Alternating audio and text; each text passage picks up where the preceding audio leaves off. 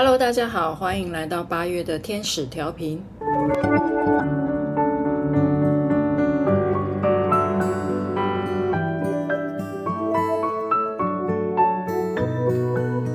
八月的天使是觉醒天使，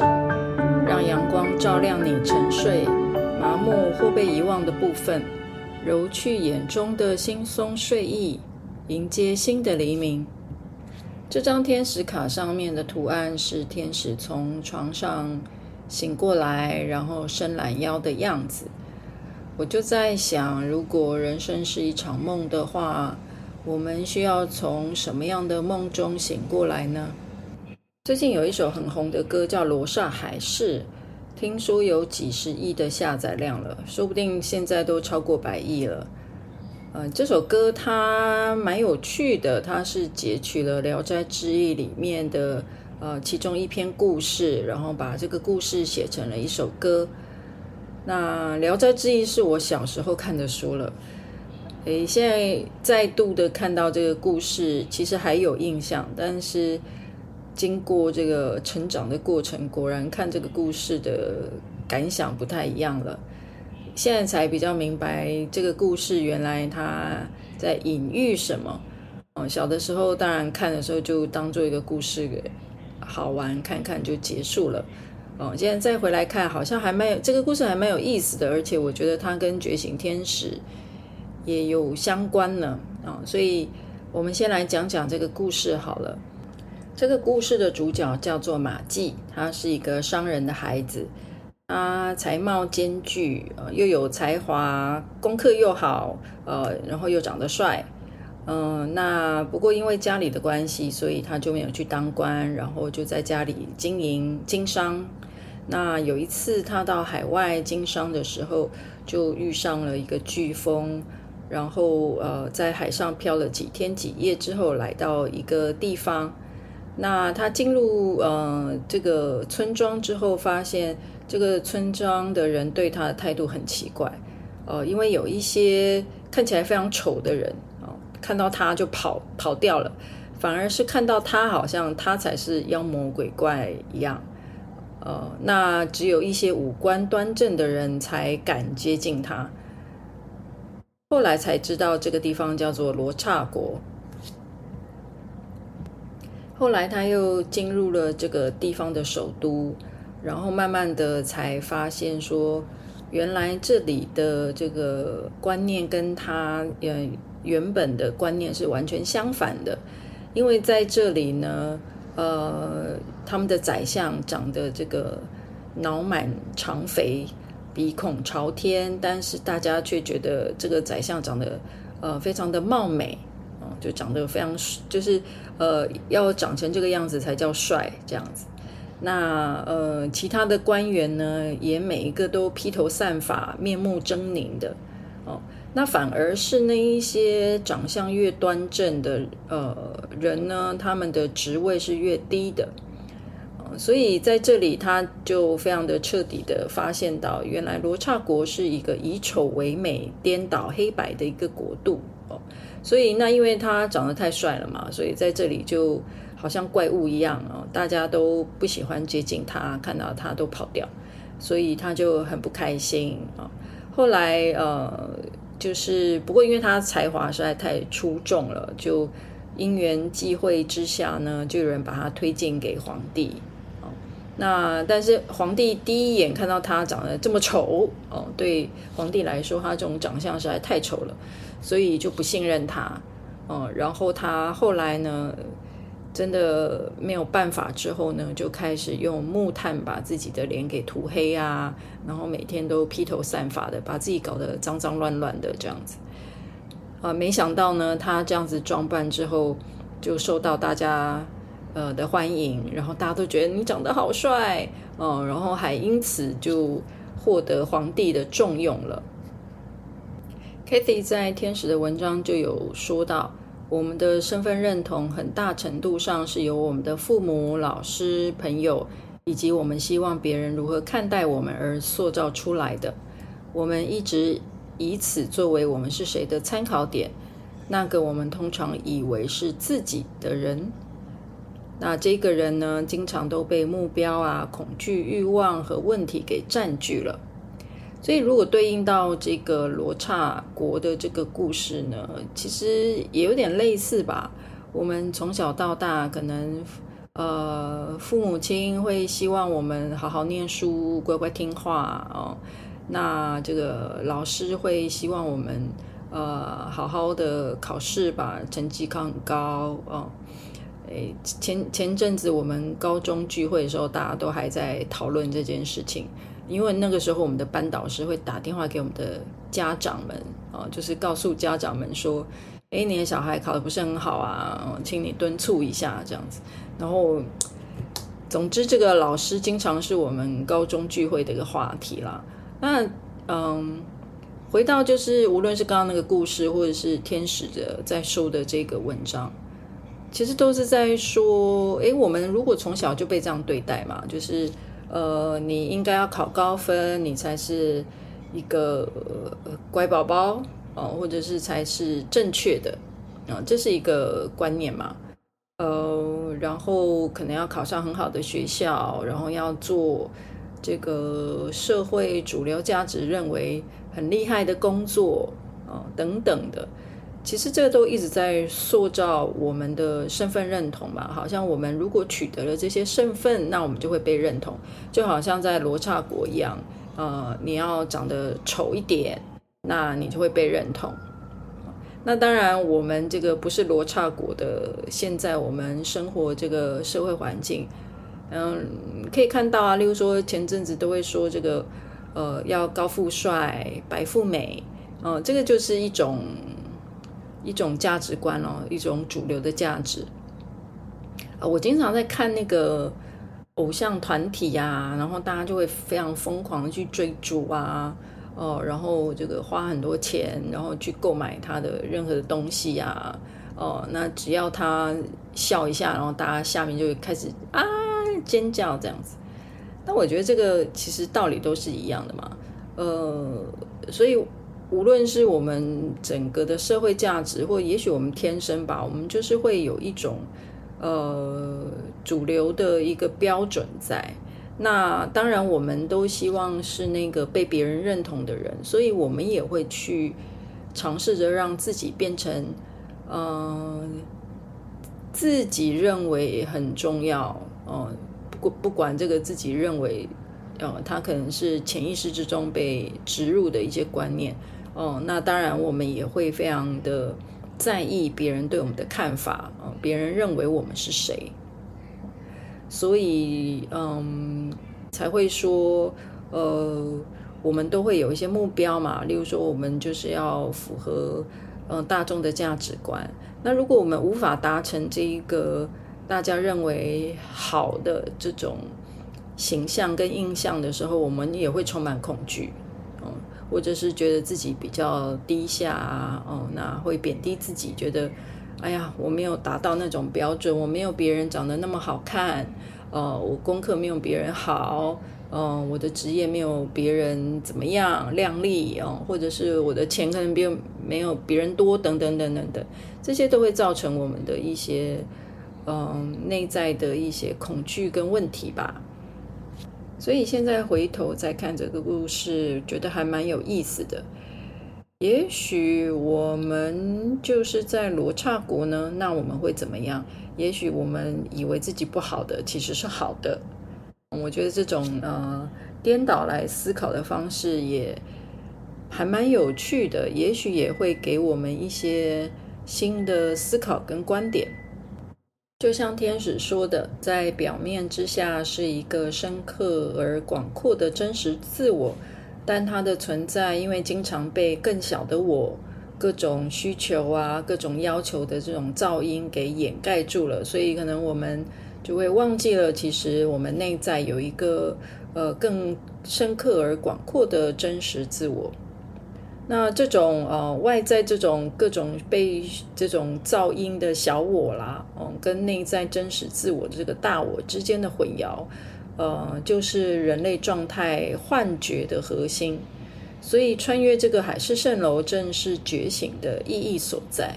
所以在这边，呃，Kathy 有讲到了，我们要觉醒的点到底是什么呢？呃，觉醒的点就是这个小我跟大我之间的混淆。那呃，我们要从什么梦醒过来？也就是从这种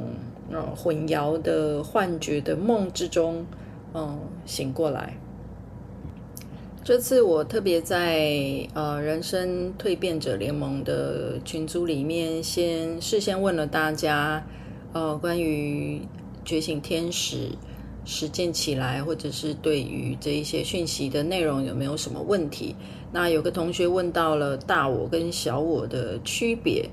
因为这个问题比较大一点哦，然后刚好在这边也有提到大我跟小我，呃，不过这个问题我呃。等一下，我们再继续聊其他的部分。聊完之后，我们再回答这一个问题。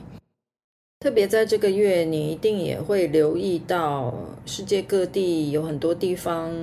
有很大的水灾啦，很大规模的野火啊，这些极端气候带来的呃炎热啊等等，嗯、都让很多人这个失去生命，或者是居无定所。嗯，那人跟人之间的对立感也越来越明显，然后越来越强烈。嗯，所以在这个八月的天使预报站，我有提到，我感觉我们现在在这样的环境里头，嗯，如果我们没有办法找到自己的核心跟重心的时候，真的就是像在一台洗衣机里头，不断的被翻搅，被这个离心力给抛开。啊、然后呃找不到自己的立足点的这种情况，越来越明显，嗯、所以灵性觉醒这一点好像特别在这个时间点出现，我觉得一定也代表非常重大的意义。那在呃这个 Kathy 是怎么样来建议我们关于觉醒应该要做些什么呢？嗯，Casey 说到，灵性觉醒是一种深刻且具变革性的一个经验，它会涉及我们的意识以及我们感知的一个转变。要能够有这个觉醒的经验或者是这些转变的话，它通常要来自于我们是不是能够对所有事物之间的关联性有一个更深刻的认识，而且能够提升我们的觉知。呃，也包括我们对自己呀、一个人的这个真实自我，或者是人生目的，呃，是不是有更深入的理解？这个可被描述为对一个人真实本性的内在认知，以及与更高维度及超越界的连接。这样子的经验可能因人而异，但是灵性觉醒都一定会有一些共同的特征。这个灵性觉醒不代表它是以前从来不存在的，但是现在显化了。呃，灵性觉醒更像是我们有机会去认知到有某种存在，一直就在我们呃的内在里头。呃，我们现在能够发觉它、认识到它，而且没有把它给遗忘了。当一个人觉醒的时候，或者是认知到事物的真实状态的时候，往往会出现一种深刻的内在骚动。我想举几个比较常见的例子，嗯，来解释刚刚这段文字，或许可以帮助大家比较容易理解。例如说啦，嗯，在工作坊里头。嗯，可能这个故事不完全每个人一模一样，但是或多或少有点类似啊。例如说，呃，作为女儿啊、儿子啊，哦，我们有会有自己的一个期许，我们会认为我们应该要呃照顾父母，或者是照顾我们的伴侣，照顾我们的小孩。嗯，那有的时候这些事物很繁忙，嗯，或者是。呃，彼此的态度啊，彼此对待的关系里头啊，又不一定非常的顺畅嘛。那呃，有的时候为了诶，觉得我应该要照顾家里，其实它是出自于一个呃对家人的爱哦、但是有的时候这些责任啊、或者是真的是这些事物、时间，他可能就会跟呃去追寻自己发生冲突。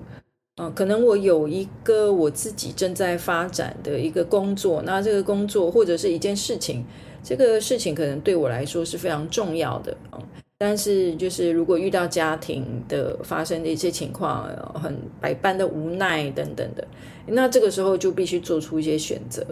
有的人可能就会觉得，哎。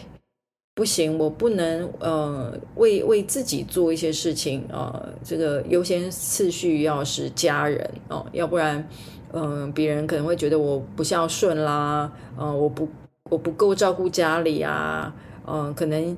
呃有一些既定的印象哦、就是嗯、呃、之前刚刚讲到的一些主流的价值观的，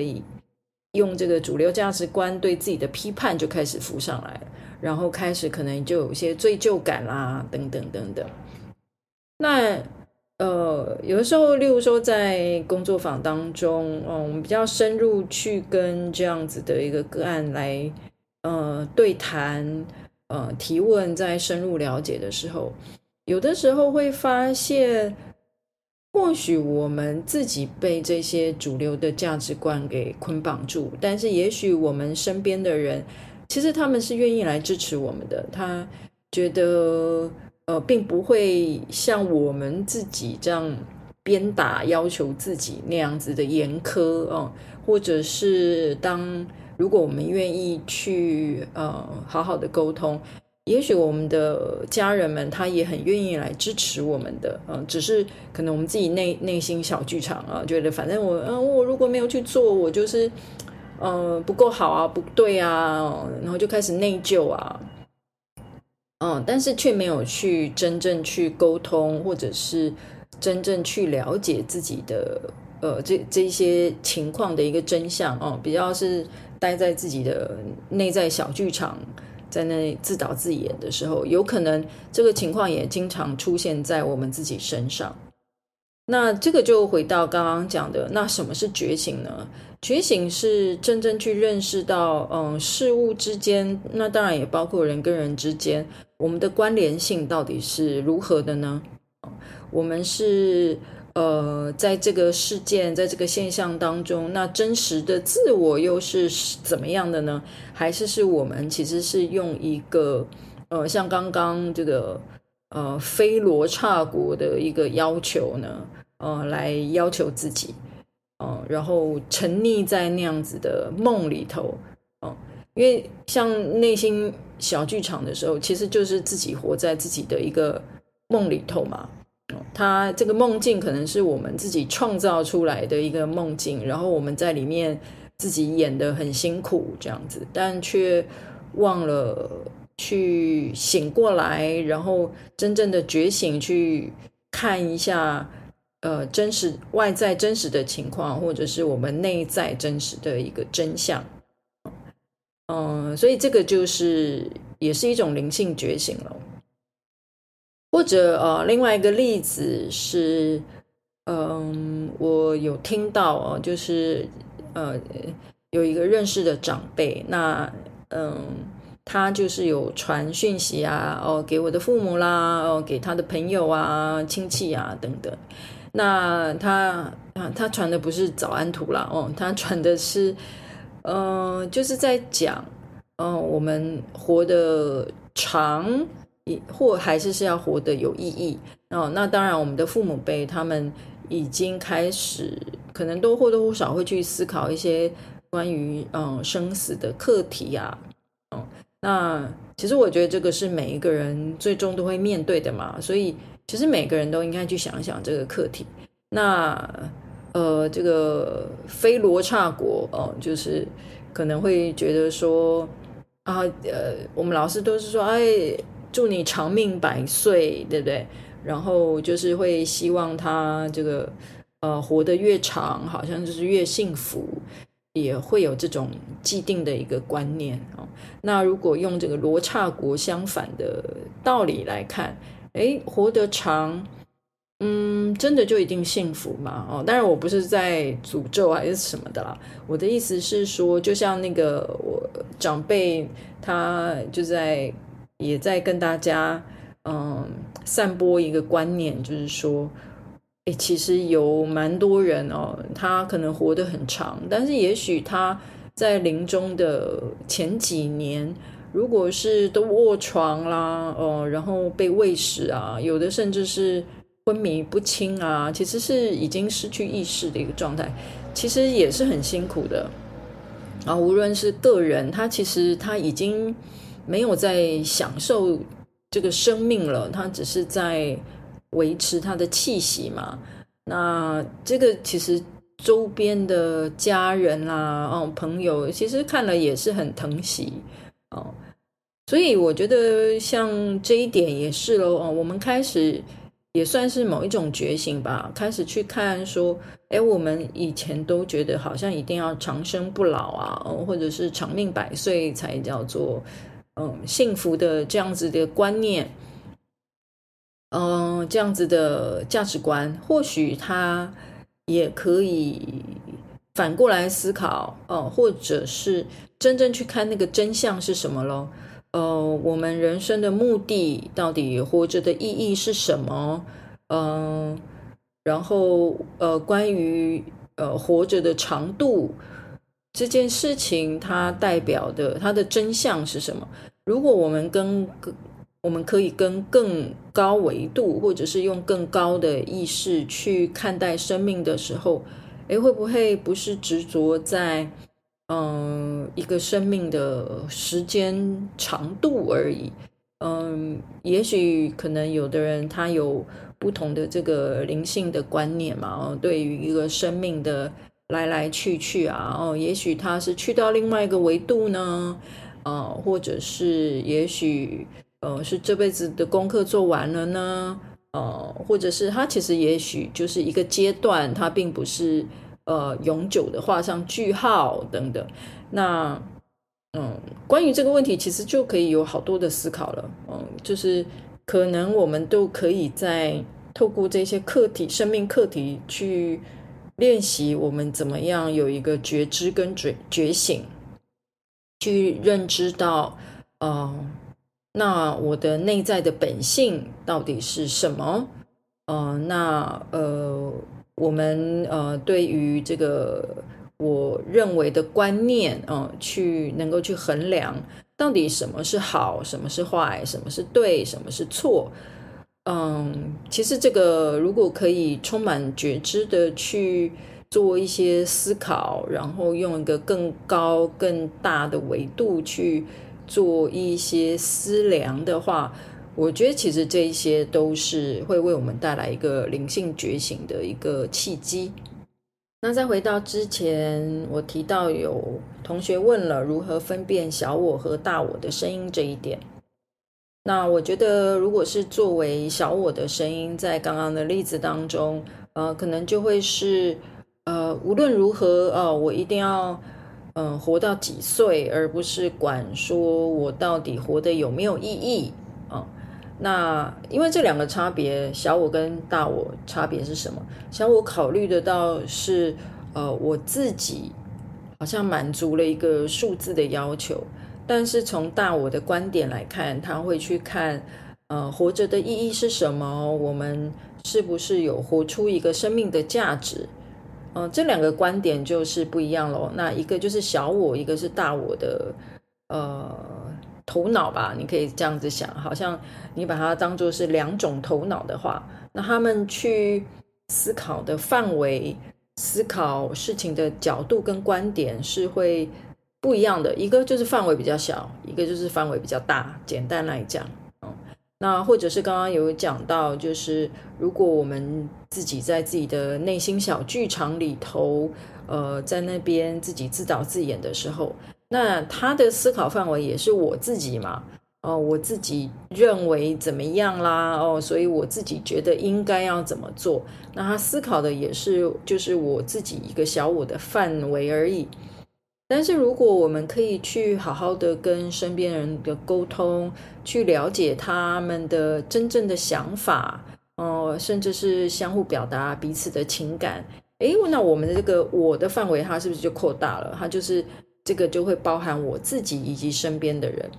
那如果我们愿意去看待自己的生活，是像刚刚讲的，用一个更高或者是更大的维度去看的时候，嗯，可能会去看那呃，到底我想要呃让家人呃创造什么样的一个生命呢？呃，究竟是我们都觉得很有幸福感，还是呢，我只是在满足自己的一个标准哦？例如说，女儿应该要怎么样，妈妈应该要怎么样哦？呃，我应该怎么样，你应该要怎么样？如果你已经有一些既定的答案哦，然后一定要符合你自己的标准，你想要去控制你自己，嗯，达到你自己的自己的期待哦，或者是自己认为好的一个价值观的时候，哦，那你思考的范围显然就是比较小的。因为其实你考虑得到是自己的观点，嗯，所以其实小我跟大我的分别，我觉得还蛮容易的。你就是去看真正的你能够感知哦，或者是去考量的范围啊，究竟是圈在呃，例如说半径多少喽，嗯。那如果我们呃大我的范围当然可以大到很大喽，它可能嗯、可能我们从个人出发，那如果我们的观点是包含身边所有人的观点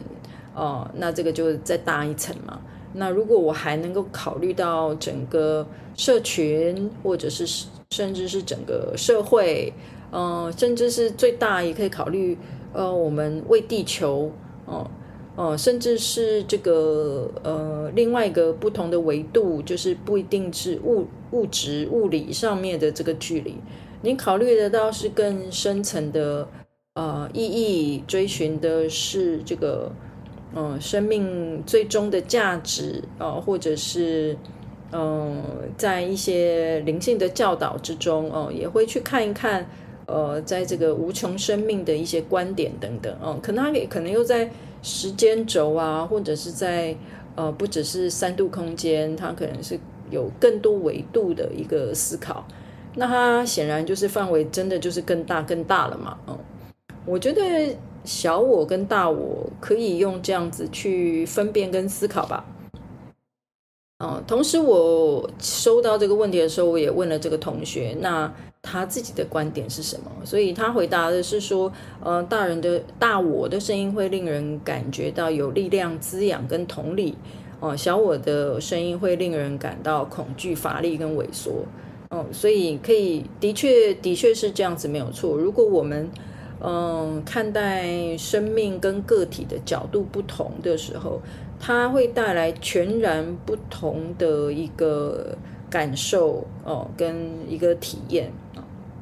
所以真的简单来讲哦，如果是越活在小我的人呢，真的是以我的经验，他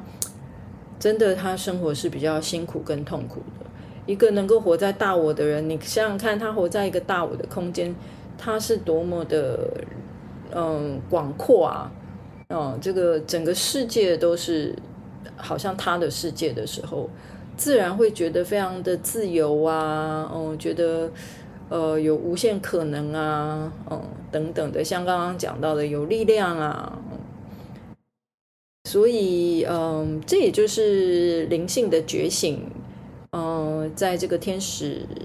想要提醒我们的一个境界吧，我们怎么样可以扩大我们的呃所谓的我，嗯。那真实的自我绝对不会是那个小我的我嘛？真实的自我其实是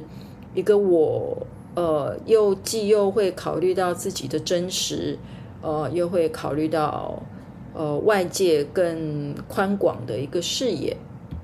所以刚刚天使呃才会有这个句子在说。如果我们把小我跟大我混淆的话，呃，活在小我的状态，其实就是你可以说它就是一种幻觉，它是一个海市蜃楼。呃，我们可以从这个幻觉跟海市蜃楼之中，如果可以清醒过来、觉醒过来的话，嗯，我们就会是一个截然不同的生命了。如果一下子还不晓得怎么样能够从嗯自己小我的声音就转变成大我的声音的时候呢，嗯，Casey 在最后也有提到，在认知到更广阔和多维的更大现实之前，最好先学会处理我们自己的能量，并对我们的思想和情感的后果和结果负责。因为当我们醒来时，他们会。立即自动转化成行动，就像在人生蜕变者联盟里头有另外一个同学的提问哦，那他也有说到，嗯，在八月的时候慢慢去体会觉醒天使，有的时候也会有灵感乍现的清明时刻，嗯，但更多的时候还是在呃在洗衣机里头被冲刷着，感觉这个抛。物离心力、以及人在江湖的身不由己，所以他的问题就是说，他也知道这个觉醒可能不是一次就突然就整个都全然的醒过来，嗯、那呃，可能怎么样能够培养自己啊、每天都从这种睡眠的状态清醒过来的日常哦，那最重要就是。呃，有的时候被翻脚、冲昏头的时候，呃，怎么样尽可能可以维持在清醒的状态？就像 Kathy 所建议的呀，我们要先学会处理自己的能量，然后经常觉知我们在想什么，我们感觉什么了，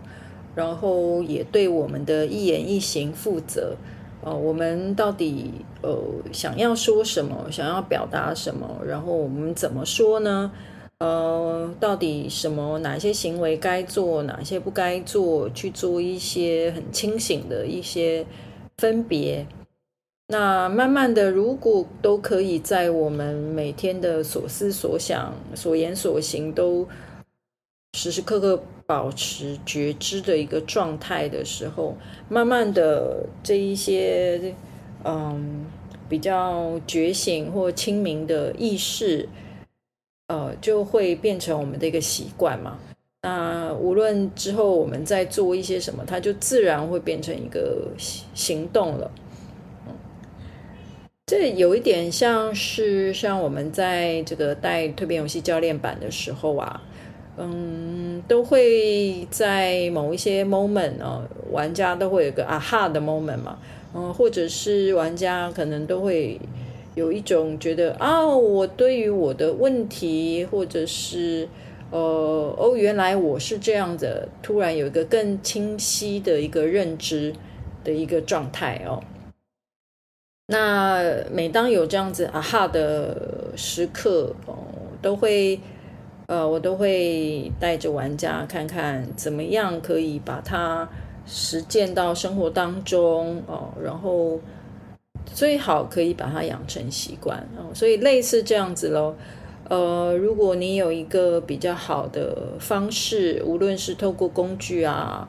呃，或者是有一个比较好的导师啊，嗯，呃，或者是自己能够提升自己的觉知力啊。嗯，那或者是透过学习，呃，怎么样能够突破自己的这个小我，哦，慢慢的向大我更靠近，把自己的半径给扩大了之后呢，嗯，只要这个你的核心的力量越大，那么你待在自己的这个中心位置的时间就会越长，呃，力道也会越大。所以，真的可以保持这样的状态，无论这个洗衣机是开强力清洗呢，哦，还是是一般模式呢，哦，无论是什么样的力道，比较能够呃稳在稳住在自己的中性的状态了。所以，其实说起来也还蛮简单的，嗯，就是其实我们每天。呃，眼睛醒过来，呃的所有的行为、思想，其实都是一个，都是一个最好的练习的机会。那在最后的最后，Kathy 说，为了在当前地球的混乱中成功创建一个新的世界典范，我们都必须要发现一种更加充满光明和包容性的日常生活方式。这个方式是怎么可以去做呢？就是透过深入的聆听哦。我想这个深入的聆听可能包包含聆听自己真实的内在的声音，哦，或者是聆听他人，哦，并根据直觉采取行动。我们可以纠正以及完善我们和真实自我本能冲动的一致性。